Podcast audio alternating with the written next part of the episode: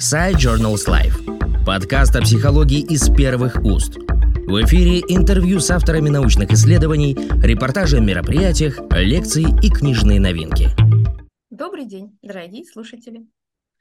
А мы сегодня с вами поговорим о психологических ресурсах педагогов, которые работают с детьми-сиротами.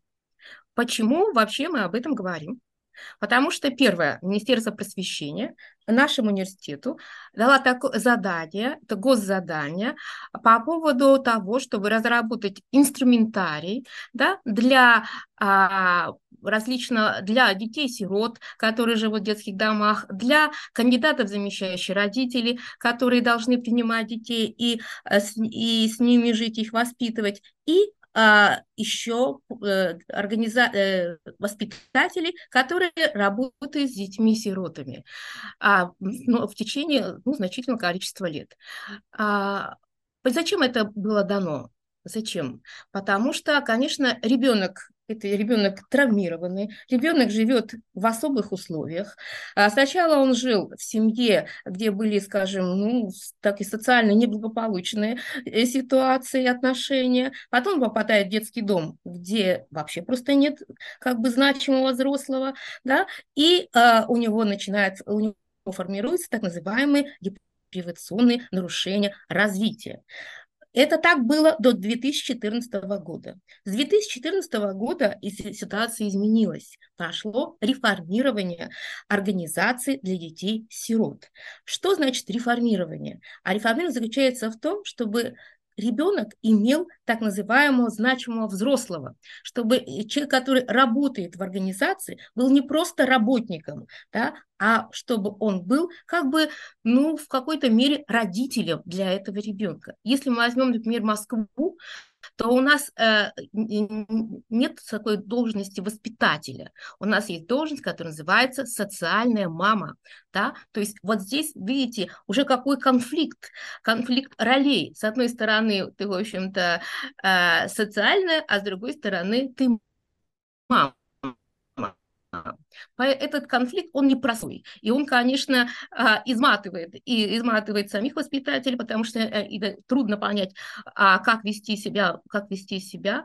А, очень часто воспитатели, вот эти социальные мамы и воспитатели, они выгорают, да, потому что а, очень сложно. Дети-то все травмированы, дети пережили а, насилие, дети пережили жестокое обращение, дети пережили смерть родителей. То есть это дети глубоко травмированные, особый ребенок, да. И этот особый ребенок, он совершенно а, не увлечен и не особо уважает вообще взрослого, поскольку ничего такого хорошего от взрослого он в своей жизни не видел.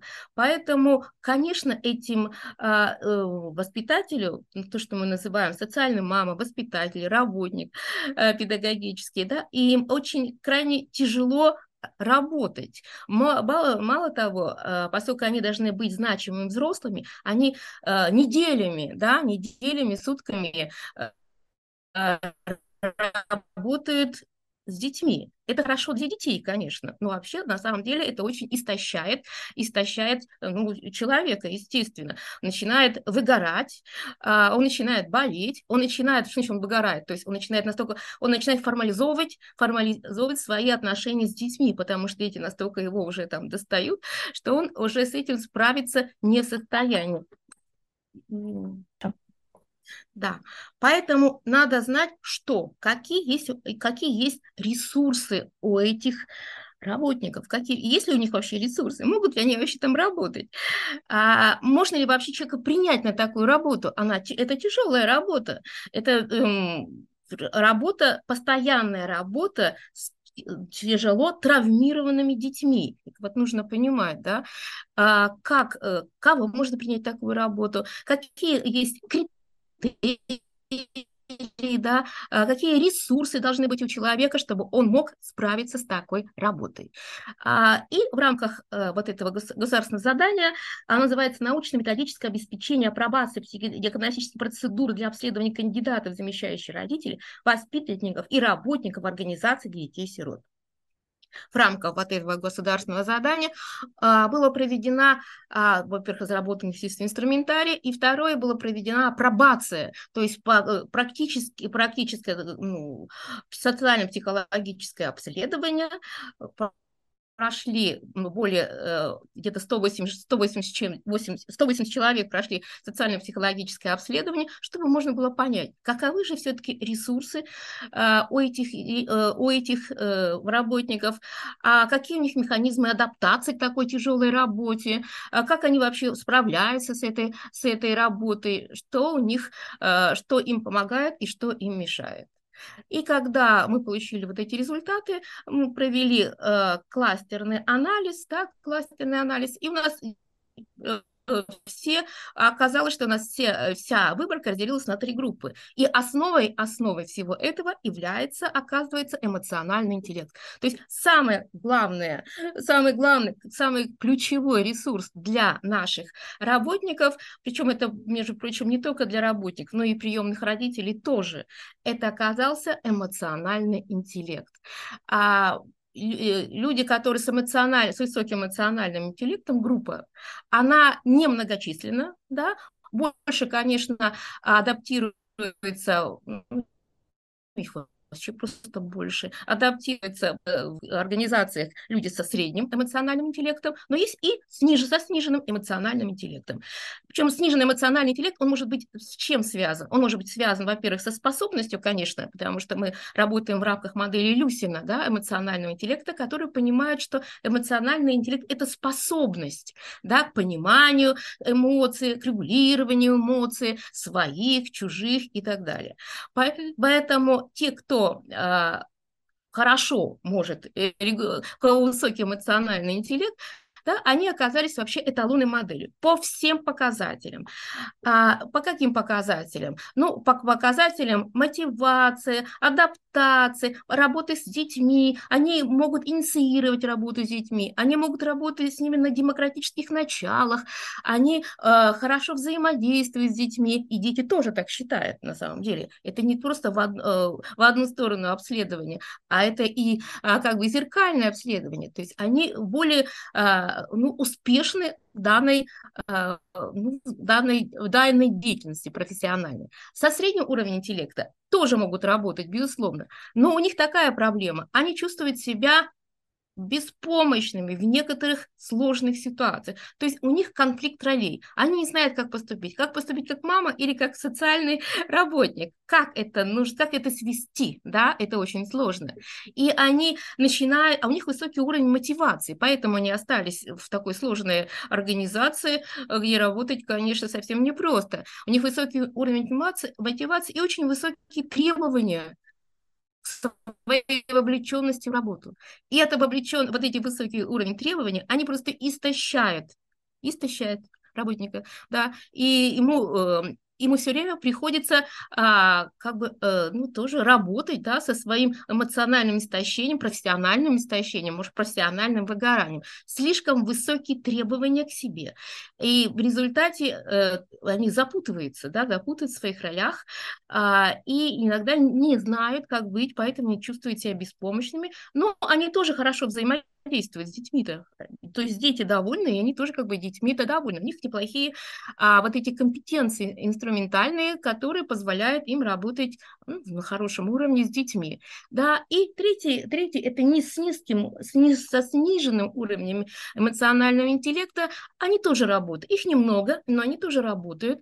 А, а у них они очень энергичны, да, они берут, берут не за счет эмоционального интеллекта, они берут за то, что они очень много как бы в одно время могут единовременно могут что-то делать. Называется процедурная самоэффективность.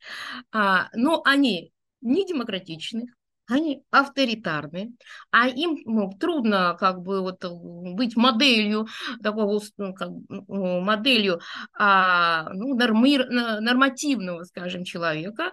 То есть есть, есть определенные есть определенные, конечно, трудности. Хотя они тоже как-то пытаются адаптироваться за счет того, что они активно включаются в различную, различную деятельность. Ну, такие, такие энергичные, да.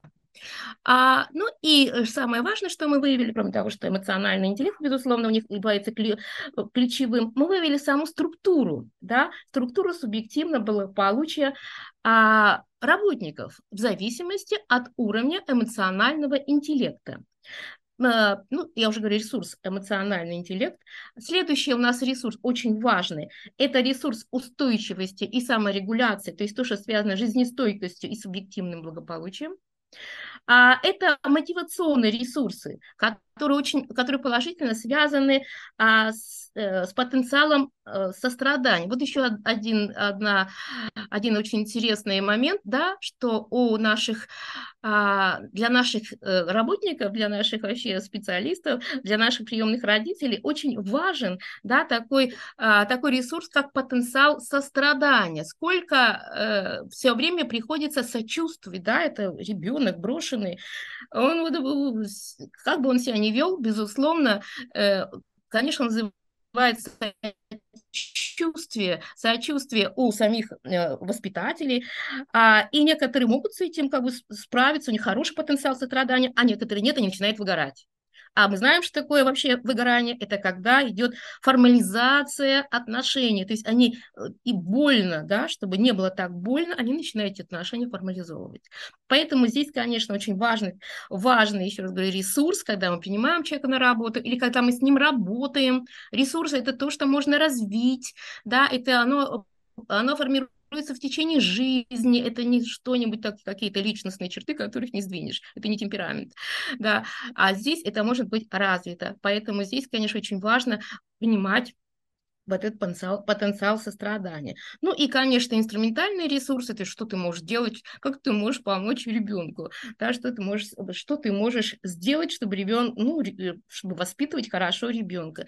Ну, здесь, конечно, а, проблема, я уже говорила, она связана с конфликтом ролей. Да, запутывается всегда Воспитатель, он что, 8 часов отработал, пошел домой, или 6 часов отработал, пошел домой. Дальше у него вообще своя жизнь. Здесь такого не получается. Если ты работаешь с детьми-сиротами, то, э, в общем, а, э, по постановлению правительства 2014 года ты должен работать с ним долго, э, постоянно быть с ним в контакте, помогать ему решать различные проблемы, вообще выполнять роль как бы мамы. Но поскольку все-таки ты не мама, а как бы социальная мама. Это действительно такая большая сложность.